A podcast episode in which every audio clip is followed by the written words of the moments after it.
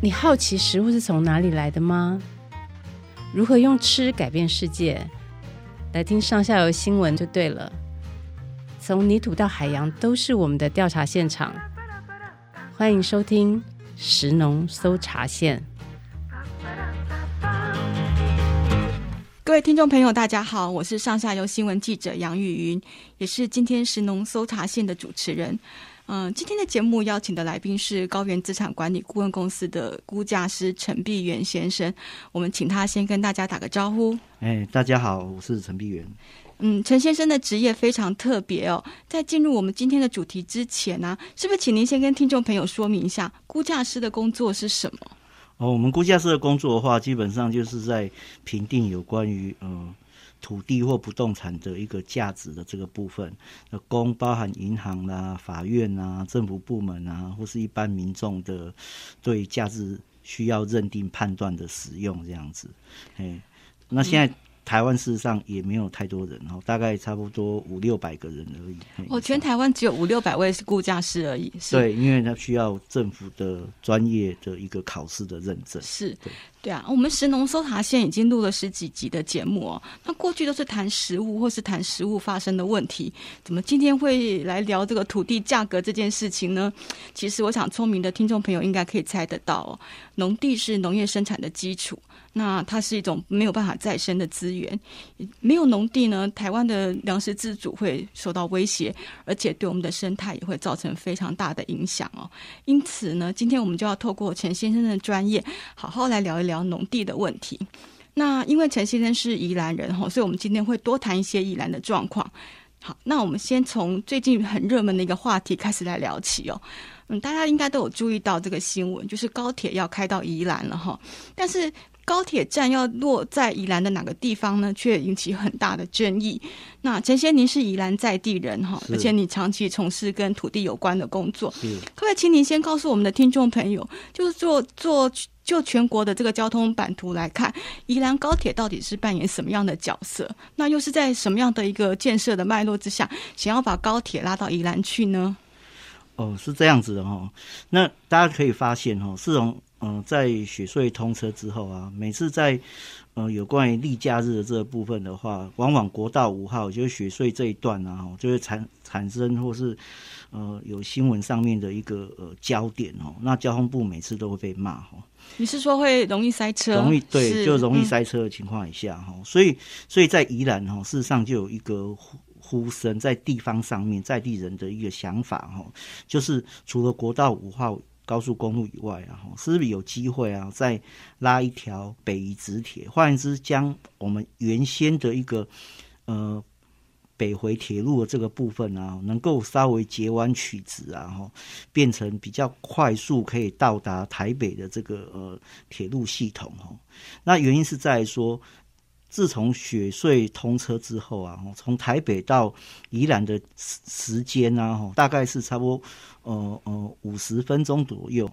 那在既往的一个呃呃呃北回铁路的这个段呢，哈，大概在以前大概都要一百分钟左右。那但后来因为呃在有关于泰鲁格号或是有关于普悠玛号的这个部分啊，哈，可以稍稍拉快到接近六十分钟。可是往往跟呃，国道五号的这个还是有一定的时间差，再加上开车有一定的便利性哈。那原因是在于说我们在地方上面的区内的交通的联络网的部分啊，那么像台北这样子方便哈。那所以，所以往往在时间到宜兰的时间差不多，或是还比较慢的情况下哈，大家不会选择做。呃呃，铁路哈、嗯，那而而是而是都做国道，那做国道的情况下的话，事实上都全部都塞车，所以才会有所谓的呃北移直铁的呼声然后，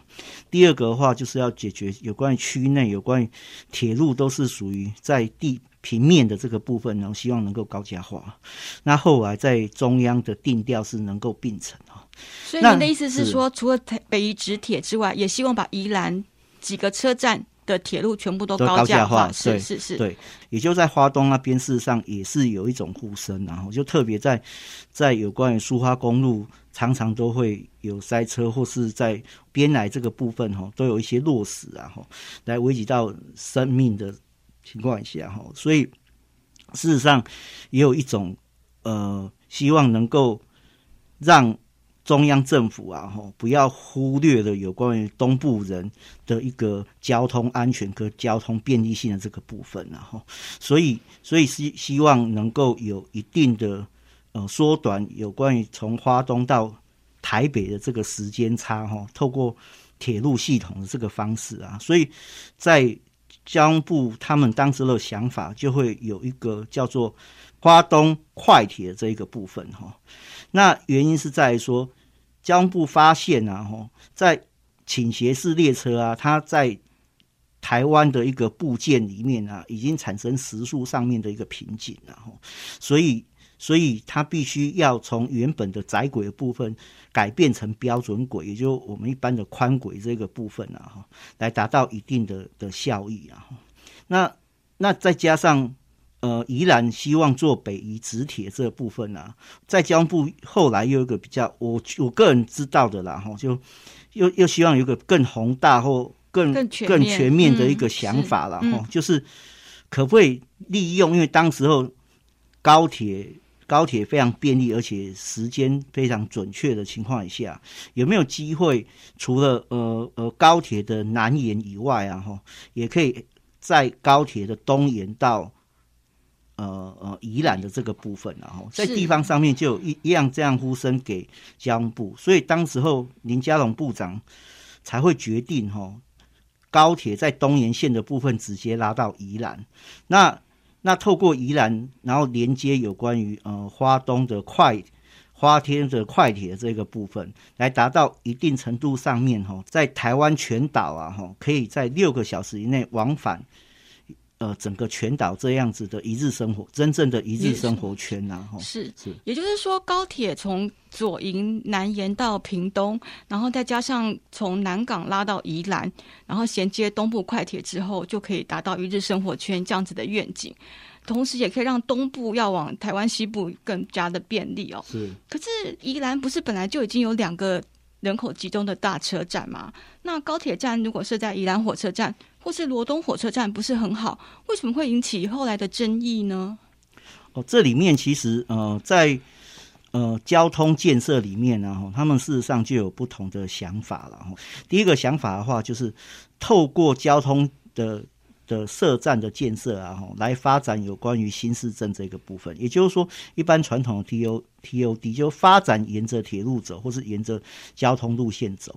好，那第二个部分的话，就是呃。透过旧市区的方式来去处理有关于呃接驳性的这个问题哈。好，那我先补充一下哈，就是呃现在宜兰的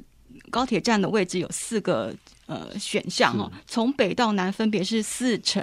宜兰、县政中心跟罗东。那陈先刚刚说的发展新市镇的，比较可能就是落在四城跟县政中心。那既有社区，当然就是指的是宜兰跟罗东哦。根据交通部这边提供的资料，从南港拉高铁到四城，大概需要的经费是一千六百五十亿。那每往南延伸一公里呢，大概就会多十亿左右的预算。所以最南边的这个罗东哈，可能已经很早就已经。排除在候选名单之外哦。那最近的消息就是四城跟宜兰这两站之间，交通部在做选择。那像大家可以发现到，在高铁的沿线布置的部分啊，台北板桥，然后呃桃园的青埔啊，那新竹的六家哈，台中乌日啊哈，嘉义云林啊，然后一直到包含到台南到。高雄的左营啊，大家可以发现到，就是说，事实上比较多站的部分啊，它都设置在比较属于比较偏远的的的地方哈，然后它去透过这方式啊，大规模的一个开发土地啊，来去达到几个好处哈。那第一个好处就是呃，取地成本比较便宜哈，因为大部分都是农田嘛哈。那第二个部分的话哈，透过这样方式啊哈，来去让农田变成。建地啊，哈，铁道局就可以去卖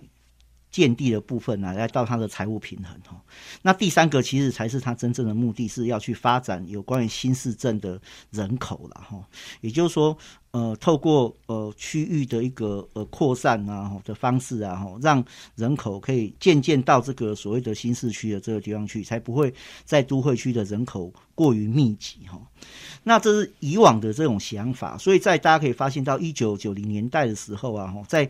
高铁除了我们刚才讲的有关于板桥或是呃台北啊，或是在左营之外啊，哈，大部分的沿线的部分啊，都是选择在新。就是比较偏远的地区哈，那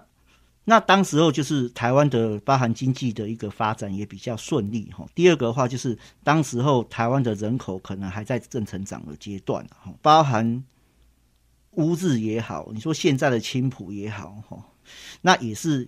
到发展的大概十三四年之后啊，现在才有开始有渐渐有一些些人进来哦。那可是像台南也好，或嘉义也好，嗯、大家可以发现，那个除了变更土地啊，多了几个停车场以外啊，哈，那大部分呢，还有一些可能有盖了几个透天厝以外啊，事实上都还是维持原来的态样哈，跟多了几条道路哈，那。那可是这里面呢、产生的问题就是，大家到那个地方的时候，因为坐高铁大部分都是外来的人口去那边嘛，哈，那那坐坐高铁之后，它就会产生接驳性的问题，哈，所以在早期的话，包含乌日，它会设了一个台铁的乌日新站，好，其实青埔也有这样子的问题，然后还要做了一个捷运到那个地方，好，还要为了一个高铁站，政府还要多花一笔钱去设置那个捷运站。好，那那其他像台南也好，嘉义也好啊，事实上，除了有些他会想办法想要拉台铁进来以外，大部分就会接驳透，只能透过公路系统，也就是小客车系统来来去来去来去载哈。那那这里面其实就产生非常大量的的成本，有时候我们在谈的所谓接驳的旅次成本的这个部分，好，无论时间或是或是说经费哈，而且人口有没有增加？事实上，以现在来讲的话，那个。台湾的人口现在还要渐渐往要往下掉哈，因为我们在两千三百五十万之后啊，事实上并没有比较明显的增加，而且大家预估现在其实已经在负成长的阶段哈。那那这样情况下的话，会不会产生新的市镇哦？就是一个很大的问题哈。所以您觉得说从西部可以拆可以去，所以所以所以所以到东部的这部分的话，所以在在交通部。或是他们铁道局之前请学者专家在做的研究报告里面，事实上就反映了这件事情。哦，就是说我到底要符合有关于开发新市镇的这一个部分，跟跟有关于来达到我的财务平衡这件事情比较重要，还是建置之后让老百姓在交通的这个接驳旅次上面更为顺利，它的接驳成本可以。大幅降低的这件事情比较重要。我们从报纸上面可以看得比较清楚的地方是在说，事实上选择是有关于呃让接驳旅次能够更加顺利，然后而且更接近现住人口的这个地方，也就是宜兰比较有利的这个部分。所以当时候选择是以宜兰站的这个部分然后作为重也选。作为优先的选择哈，啊原因是有几个，第一个它就在宜兰市哈，那第二个部分的话，它后面又有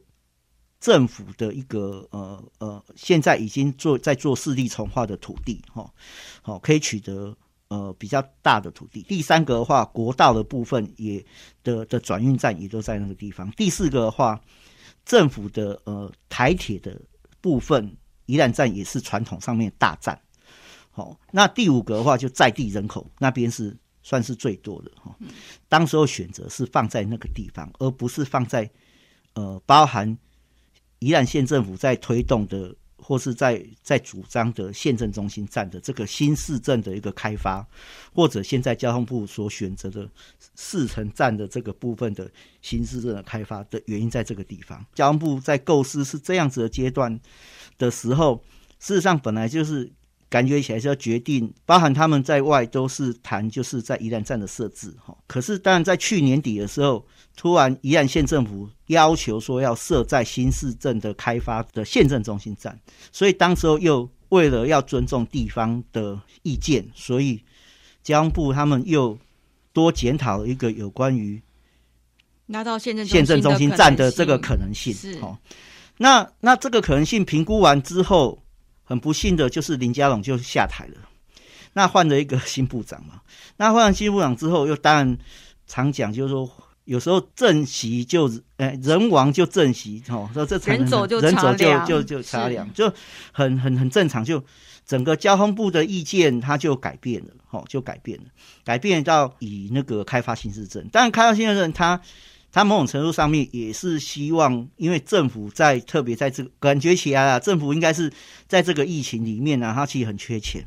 很缺钱的话，他在做某很多的交通建设里面啊，他某种程度是希望就是说，尽可能你们可以自给自足哈，不要再花我行政院的钱，所以你你要做这个没关系，你不要花到我的钱，你们自己去想办法，所以就让。让那个交通部随便可以乱划土地哈，是，然后去开发新市镇，来达到它的财源自主性的这一件事情，财务平衡这件事情，所以后来才会。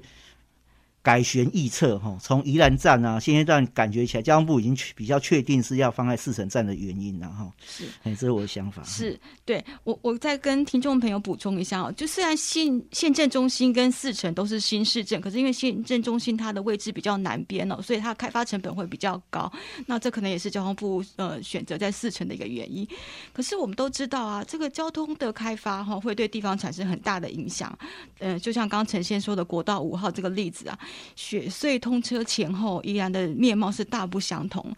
那既然这个高铁要开进宜兰，对宜兰会造成这么大的变化，那宜兰县民他们到底对高铁的期待或者是共识是什么？可以请陈先生跟我们分享吗？事实上，在所有中央政府的一个交通建设来讲的话，它事实上都是由它中央自行的一个开发或是它的规划，那它比较少会直接。在他的定案之前然后就就公开了哈，就公开哈，除非他的他他愿意公布哈，不然的话，他所有的他的可行性评估里面，大概只有县政府或许知道，就地方政府因为会被应邀开会列席以外，列席开会以外，那其他的话，大概地方人士就比较少会知道这件事情。哦，所以所以以地方人士来讲的话，通常。很难拿得到这样子的讯息，哈。那特别是台湾从以往到现在，除了选举以外啊，很少有所谓的公民参与这件事情。那我们的特别交通规划跟有关于城市规划这件事情啊，大部分啊都是属于行政领导或权威领导。比较多哈，包含学者专家的部分也是一样哈，基本上都是由行政部门去指派或选定来担任学者专家，组成委员会来审议这样子的案子，所以某种程度上面就会变说，行政都会指导一切，哦，所以到事实上到最近整个新闻呃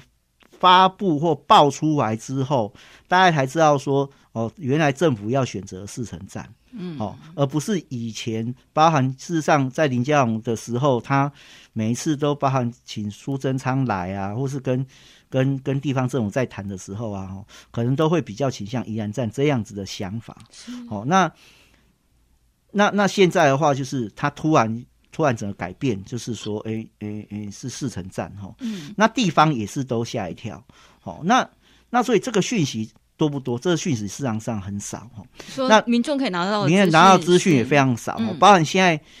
呃，交通部也都不太愿意跟民众讲，他到底他的定案是什么，他的沿线到哪里，他的选址到哪里。只是我们有时候台湾还是有个好处，就是透过可能透过立法院的系统，可以拿到立法委员总是会帮民众争取或关心，所以。可是，即便立法委员可能也不容易拿到非常多或全面性的资料哦，包含现在选定了在呃四城站，那四城站光他要除了原先可能希望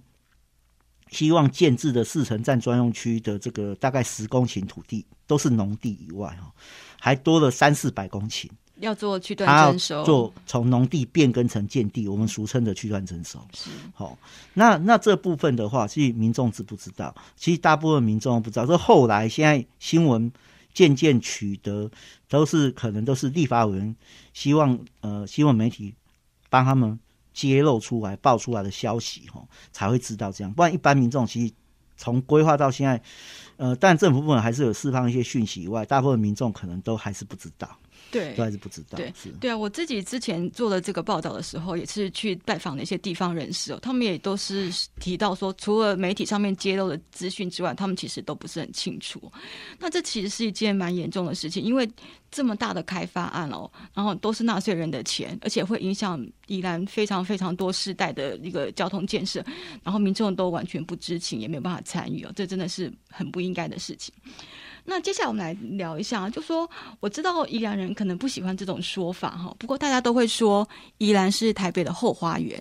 嗯，这表示说我们对宜兰有一种田园风光的想象跟期待。事实上，大家应该也都有这样的经验哦。每次一出雪山隧道啊，就整个天际线的比例都不一样了，有一大片蓝天啊，一大片绿地，真的让人家觉得很舒服哦。不过，这种农村景象好像也因为农地的买卖一直在改变哦。嗯，我之前有读过陈贤你写的一篇文章哦，你有提到说，宜兰的蓝天依旧是蓝天，但是绿地已经不再绿了哦。显然，你对这个议题也是心有所感哦。那这几年宜兰农地的买卖是不是很频繁？可以请您跟我们分享一下吗？呃，事实上，宜兰的 农地这农地或农地政策的事情啊，再从雪隧通车。前跟雪隧通车后啊，一直都是关注的重点哦。那事实上，以前陈淡阳先生他也都有因应或提到这个部分，好，或是游锡堃先生在当县长的时候，事实上都有因应这个部分，然后，所以，所以当时候包含游锡堃的时候或刘守仁时候，他们对有关。在建地上面新建也好，或什么之类的，然后在开发的部分啊，都有做一些相关的限制，就是为了要因应有关于当雪隧通车之后啊，对地方的现呃，包含居住环境也好，或是农村的这个部分的一个环境啊，产生一定变化，他希望能够呃去某种程度上面维持或控制啊。真的到雪隧通车之后啊，事实上是真的产生很大的变化。这变化，但有些人是归咎于在有关于政府在一呃在西元两千年，就民国八十九年的当时候的所谓的农地的开放政策这件事情啊。我个人的观察是在说，它或许是一个一个影响哈，可是真正的影响是在说。农地它从农有到农用这个阶段啊，政府事实上没有把握会控制住有关于农地农用政策这个部分，所以才会导致在农地的一个景观政策上面啊，产生一定的变化。特别在宜兰哈，在在宜兰这部分，因为离离台北比较近哈，所以所以它产生的部分就像主持人刚刚所提到的，就有点像后花园这种感觉。哦，也就是说它。他取得一定的农地之后，哈，他就去盖所谓的农舍。好，初期是盖农舍，好，盖农舍就是从我本来是别很大的别墅，所以很舒服很好。可是这里面就会产生一个问题哦，就我们以前所所所提到，事实上。农农地的部分啊，它本来是绿色的哦，变成灰色化哦。我一般一般谈工工业用地啊，都叫褐色化，就是 brown 的这个字啊。可是啊，在在在农舍啊，哈，它不是它不是褐色化，它是灰色化。为什么？因为本来应该是农田的这个部分啊，哈，它变成水泥地了。是是是。然后这农地的部分呢，哈，本来都希望是。一大片一大片的生产嘛，就是可以规模经济嘛，我达到一定的经济规模嘛。可是因为农田然后都是一块一块，然后很零散的去盖的农舍哦，所以它也没办法整个集中生产。你如果只是为了居住还没关系哈，那还不会有太多人买。后面的话是因为当时候又结合了一件事情哈，就是在我们在阿扁时代的时候啊，因为那时候其实。呃，农地也好啊，观光也好，是非常弱势的哈，所以当时候就开放所谓的叫做，本来我们都台湾只有一个叫旅馆哦，也就是说旅馆要旅馆的管理规则哈，那只也就是我们的观光发展条例里面有规定哈，那只有旅馆。后来又又说可以经营民宿哈，也就有一个民宿管理的规则出现哈。那这个部分的话，就允许你人民也好，或是农家哈，他可以去经营民宿哈，作为副业哈。很多人呐哈，都不是把它经营副业，变成旅宿业或是民宿啊，变成主业了哈。那这个主业啊，本来我只是在做居住啊，就农舍在做居住，或是在做别庄哈、别庄啊的情况下哈，变成升级，变什么？变成可以做，居然可以赚钱了，好，可以赚钱，一个可能包栋可以两三万，甚至于在讲的比较夸张，在头城哦，有一个在接近山上的一个。非法的民宿啊，哈、嗯，很有名的，很非常非常有名哈。这个什么什么很多很多很有名的，包含周杰伦都去住过哈。实际它是一个非法的哈。然后他可以看到那个龟山岛很漂亮，他一个晚上要十三万哈，一个晚上要十三万，有六间房间哈。各位听众不要以为我讲错哈，真的就叫十三万，因为一间两万块钱乘以六间房间，然后再加上一。一天的那个餐费是一万块钱，所以加起来叫做叫做叫做一个包栋十三万，包栋十三万是，是，而且很难很难定，非常难定哈。可是不是，当然它那个是一个特例，可是，在普遍存在在其实都会区附近的比较具有乡村景色的地方哈，那宜兰也好，事实上苗栗也好。南投也好，其实都产生这样子的问题哦，不是只有宜兰。所以这里面，因为它产生有所谓的商业的效益或是利益存在的时候，它会大幅加速对于有关于农地非农用的这样子的发展或进展哦，所以就会使得包含农地的价格也因为这样子越来越高哈。那那农地非农用。跟农地更零散化或零碎化的程度也越来越严重。林聪贤当时就想要去解决这样部分，所以他第二任在选举的时候，他就有这样的想法。然后之后在他第二任选上之后，就开始打算做这件事情。但这个后来的政治的后坐力啊，哈，反后坐力大家都很清楚哈。当时候的农地。的农舍或是的申请的数量或核发的数量是很多的，到后来的减少。那农地的价格从以前可能雪隧通车之前的只有一瓶四千多块钱啊，哈，到后来的八千多块钱，到后来的一万二啊、一万六啊，哈，大家可以发现到是成倍数上面的成长。那到后来林冲林冲贤在一百零三年、一百零四年宣布。这个有关农农地的农舍的农舍新建也好，或是透过税制的方式来去达到抑制上面的效果的时候，因为大家可以知道，农地是可以不用缴地价税的。那当你非农用的时候是要缴地价税的，所以所以他当时候是要抑制这个非农用的部分。那所以他要求。在税制上面要去做一定的改革，哈啊，当然还有新建农舍这个规定的部分也要做一定的改革。可这里面就会，这这时候就其实，在农地上面，它其实在价格上面就会就就有松动，哦啊，交易量事实上减少，好，可啊可可是人民的后坐力是很大，因为宜兰是很多有一些都是大部分都都农民嘛，哈，或是农地。农地的有农地的所有权人的比较多，那这这一面，但他们就会反弹很大哦。那那反弹很大，但就影响到后来的他哎，在县长选举上，某种程度上也是因为这样部分改朝换代哈。呃，在农地在大概一百零三年到一百零六年、一百零七年之后的的这个阶段啊，事实上农地的价格啊是比较比较掉的哈。那呃，交易量也比较少。那可是大概在一百零八年之后啊，哈，事实上又开始往上涨，哈。那原因就是在当然农委会跟地方政府的有关于新建农舍拉扯这个部分，哈。那事实上，呃，农委会某种程度上并没有完全把持住了，我个人看法，哈。但他还是觉得说他有，哈。那那那再来的话，就是大家发现说，地方政府还是，哎，居然他也可以战胜中央政府。好，所以农地开始新建又开始起来了，好，对，那成交量又开始了，那这个情况以下的话，就会使得有关于农地跟农舍新建以后是呃民宿的部分又开始兴起了，好，又开始兴起，对，那那那现在的农地的价格又开始有一些微幅的上涨，好，但量还不是很多啦，因为大家还是会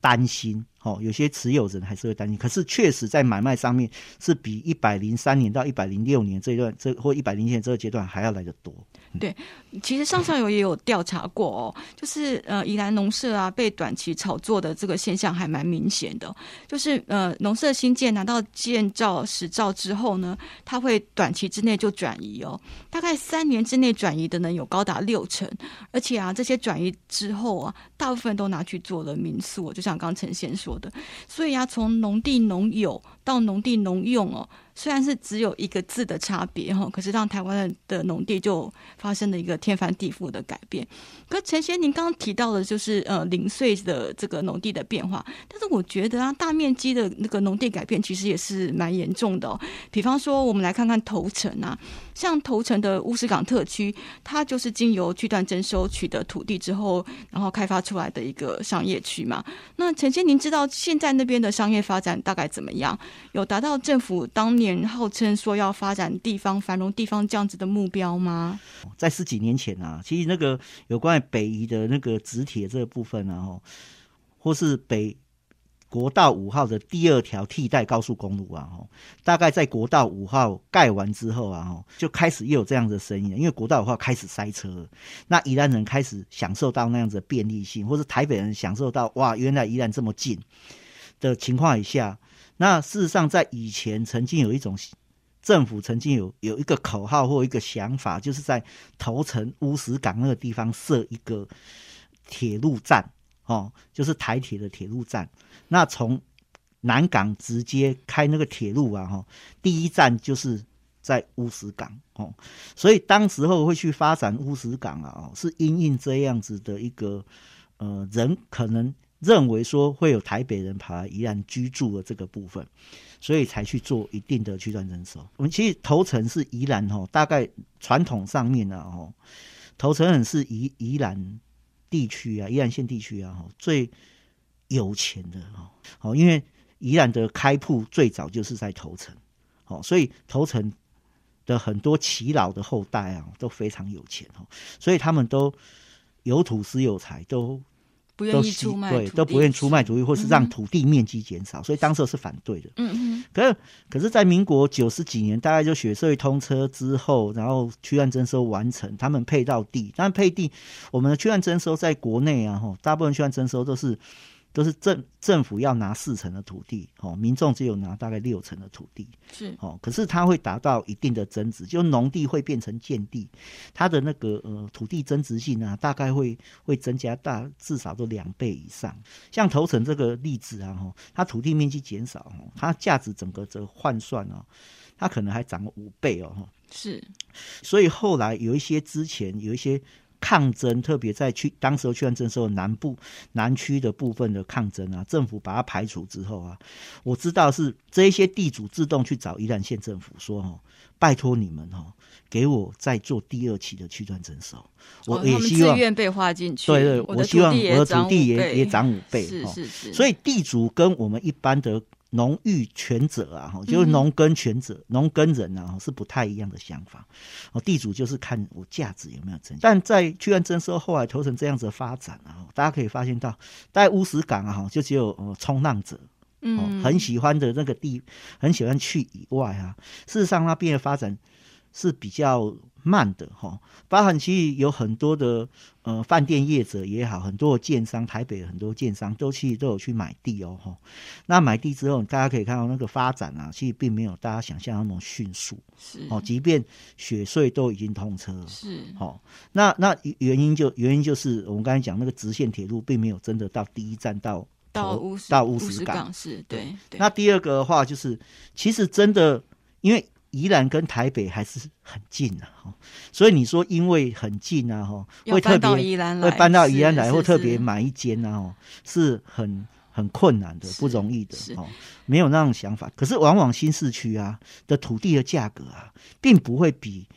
旧市区的土地价格来得便宜，是是是。所以他们在他们真的从从从从台北市搬到头城，结果他其实他并没有。可以很便宜的买到房地产，是。哦，就有点像，而且又加上交通的成本，那我可能对对，可能就差不多哈，所以并没有真正有心人会这样做，除非是他本来就住宜兰的，嗯，而住宜兰的话，他就干脆搬回老家就好，他不会特别在住，就有点像大家可以发现到说，即便青浦有捷有有有有有高铁站，其实真正真的。搬到青浦去住啊，然后去台北上班的人啊，或许有，可是不会想让没有我们想象中大家想象那么多。是对，是是是。所以在那边的发展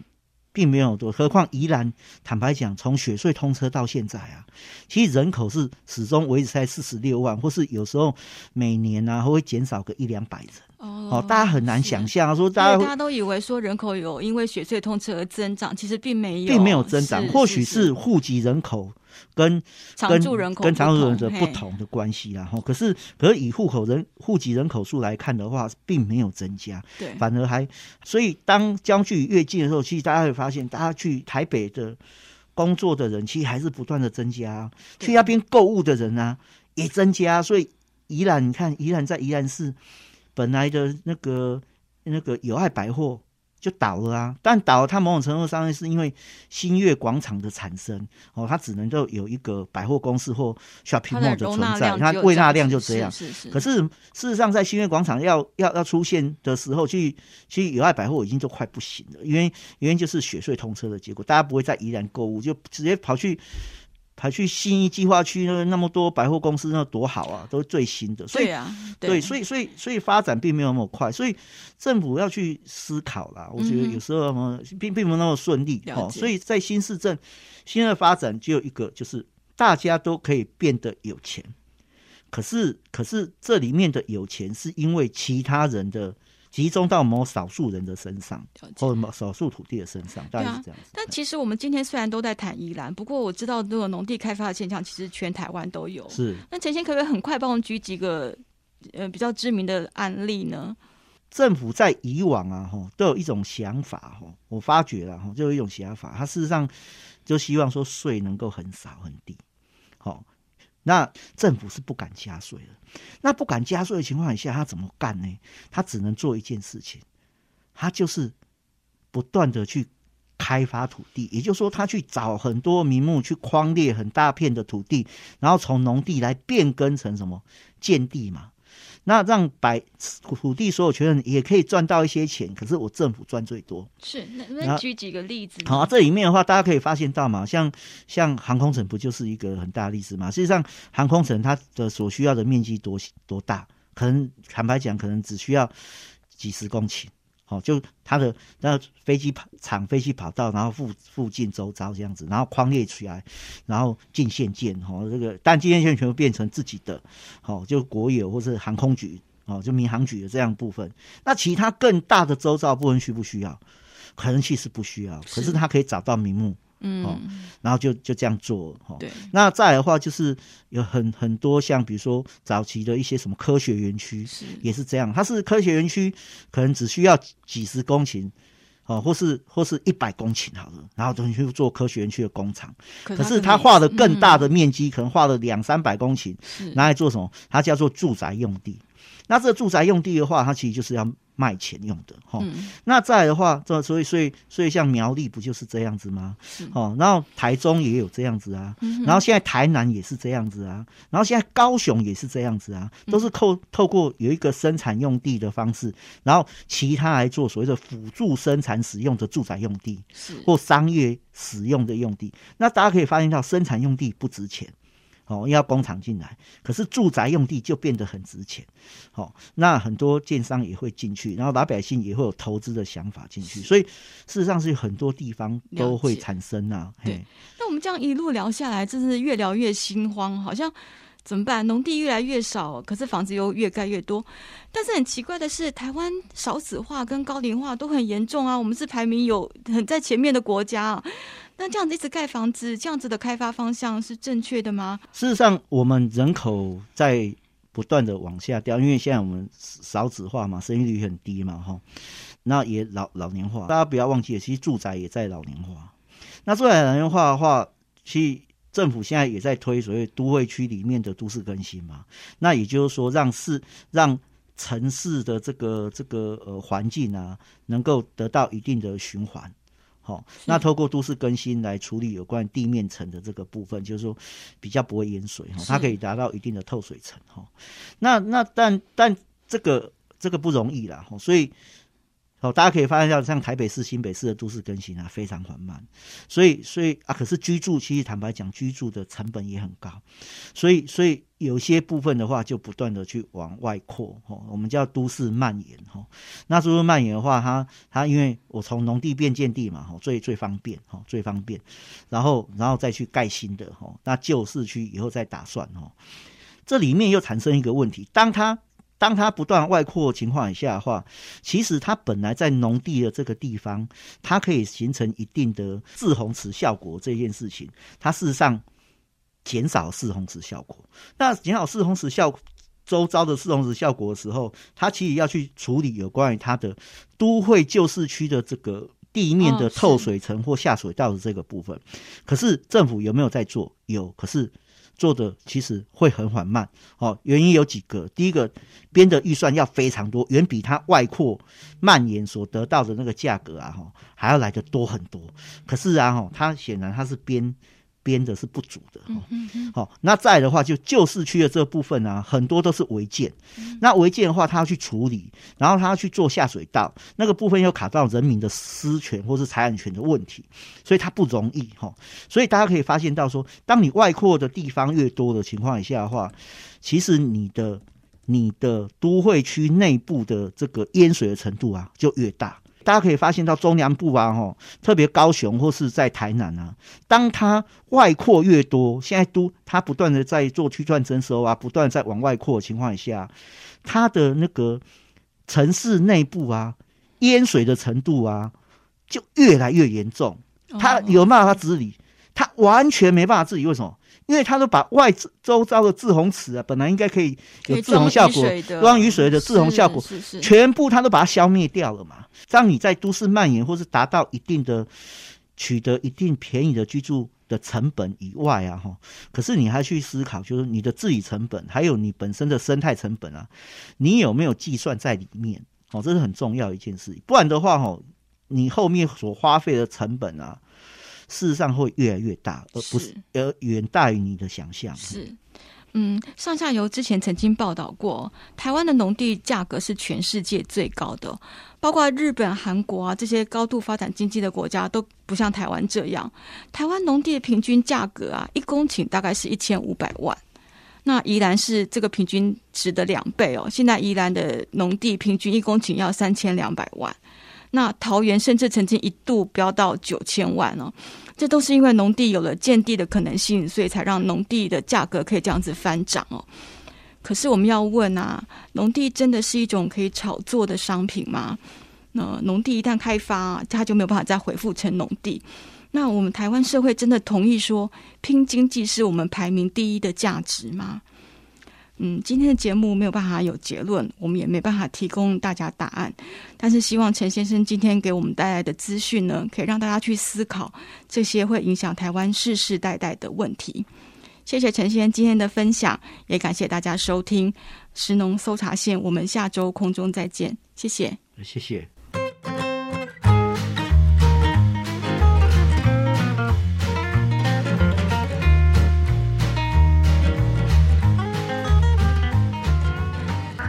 以上内容是由上下游新闻团队制作。我们是一个线上媒体，特别针对农业、食物跟环境制作每日新闻与深度的调查报道。欢迎大家上网搜寻上下游新闻市集。